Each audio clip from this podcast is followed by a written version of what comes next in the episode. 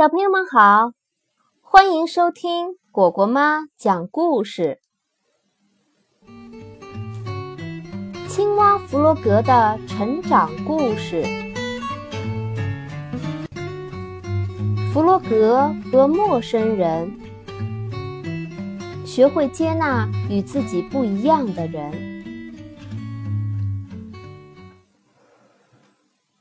有一天。一个陌生人出现了，他在树林边搭了个帐篷。小猪第一个发现了他。路上碰到小鸭和青蛙弗洛格，小猪兴奋地问：“你们看到那个陌生人了吗？”“还没呢。”“他长什么模样？”小鸭问。“我看呀。”它是一只又丑又脏又狡猾的老鼠。小猪很权威地说：“它到这儿来干什么？对老鼠可要小心，它们专会偷东西。”小鸭也显得很有见识。你怎么知道？弗洛格问。“人人都知道这一点。”小鸭生气地说：“但是弗洛格不那么确定，他想亲眼去看一看。”晚上天黑了，弗洛格看到远处有一团红色的火光，于是他就悄悄地朝那边爬了过去，在树林边。他看见了一顶用几根木条、一块旧布搭起来的临时帐篷。那个陌生人在帐篷外燃起一堆火，正在煮吃的。红红的火苗一闪一闪，一阵一阵的香味儿飘过来。弗洛格觉得这样的夜晚好温馨。第二天一见面，弗洛格就对大家说：“我看到他了，怎么样？”小猪问。“他看起来很和善。”弗洛格回答。“你还是小心点为好。”小猪说。“别忘了，它是一只狡猾的老鼠。”“是啊。”小鸭接着说：“老鼠可是又懒又馋的，我敢说它不会干活，只会偷吃我们的食物。”可是事情并不像小鸭所想象的那样，老鼠一直在忙碌着。他找来一些木材，动作熟练的锯呀、刨呀。很快就做成了一张桌子和一把椅子。它也并不像小猪说的那么脏。它经常在河里洗澡，虽然洗的不是那么干净。有一天，弗洛格决心去拜访老鼠。老鼠正悠闲地坐在自己坐的椅子上晒太阳。你好，弗洛格友好的做起了自我介绍。我是青蛙弗洛格。我知道，老鼠说：“我看出来了，我并不笨，我能读能写，还会说英语、法语和德语三种语言。”弗洛格听了非常吃惊，要知道。就连聪明的野兔也没这么厉害呀！正说着，小猪也来了。一见面，他就气冲冲地问老鼠：“你从哪儿来的？”“我从哪儿都可以来。”老鼠平静地说。“好吧，那你为什么不回去？来这儿干嘛？”小猪被激怒了。这是我自己的事。老鼠还是很平静。我到过很多地方。老鼠继续用平静的语气说：“我发现这里很宁静，视野也很开阔，可以看到大河。我喜欢这里。”小猪说：“你偷了树林里的木头。”那是我找到的。老鼠表情变得严肃起来。树林里的木头属于每一个人。哼，脏老鼠！小猪嘀咕着。是的，是的，老鼠痛苦的回答：“都是我的错。老鼠永远是被指责的对象。”弗洛格、小猪和小鸭一起去找野兔。小猪和小鸭说：“那只可恶的老鼠必须离开，它偷了我们的木头，对人也很没礼貌。”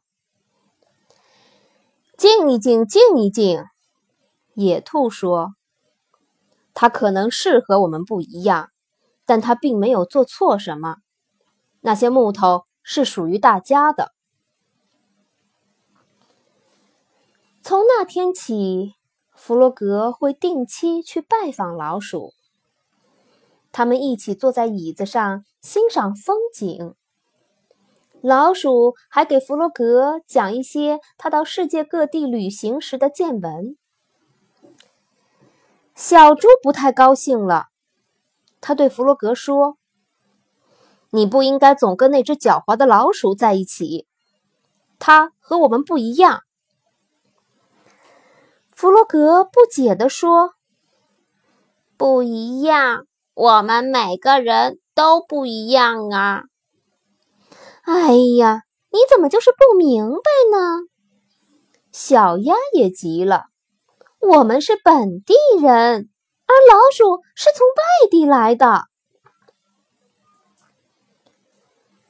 有一天，小猪在做饭时，一不小心。锅里的油燃烧起来，很快火势蔓延开来，到处是火苗，整个屋子都烧着了。小猪吓坏了，跑出屋子大叫：“着火了！快救火呀！”这时，老鼠已经赶到了，它飞快地奔跑着。一趟又一趟的从河里提来水，浇向燃烧的大火。火慢慢的小了下来，终于完全被扑灭了。但小猪家的屋顶已经被烧光了。闻讯赶过来的野兔弗洛格和小鸭围着小猪呆呆的站着。小猪现在无家可归了，可它不用太担心。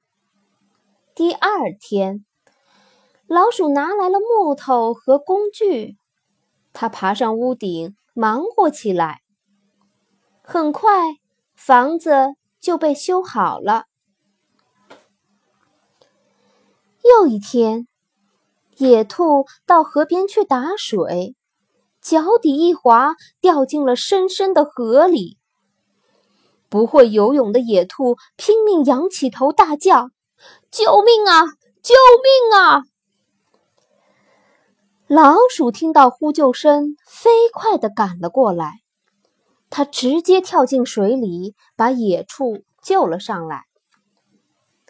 他直接跳进水里，把野兔救了上来。经过这几件事，大家都慢慢喜欢上了老鼠。老鼠在这里快快乐乐的生活，快快乐乐的帮助别人。老鼠还常常想出些新奇的点子，比如说召集大家到河边野餐，或是进树林子里去探险什么的。每当黄昏降临的时候，老鼠就给大家讲一些很刺激、很有趣的故事。有的是他听来的传奇故事，比如说龙的故事；有的就是他在世界各地旅行时的亲身经历。可是有一天，弗罗格又去看望老鼠，却惊奇地发现。老鼠已经是一身出行的装束。我该走了，老鼠说：“我可能会去美国，我还从来没去过那儿呢。”弗洛格听了，心里很难过。弗洛格、小鸭、野兔和小猪眼里含着泪水，依依不舍地与老鼠道别。也许有一天我还会回来，老鼠愉快地说：“到那时，我要在河上修一座桥。”然后，老鼠在四个朋友的目送下，消失在山丘的那一边。啊，我们会想他的。野兔叹了一口气。四个朋友心里空落落的，常常坐在老鼠留下的椅子上，一起怀念那只和善、聪明又乐于助人的老鼠，回忆与他共同度过的美好时光。学会接纳与自己不一样的人，我们常常会碰到外表。性格和习惯跟自己不一样的人，这个时候不要一味的排斥、疏远他，试着慢慢的观察和了解，你就会发现他的优点，说不定最后你们能成为很好的朋友。好了，小朋友，故事讲完了，喜欢吗？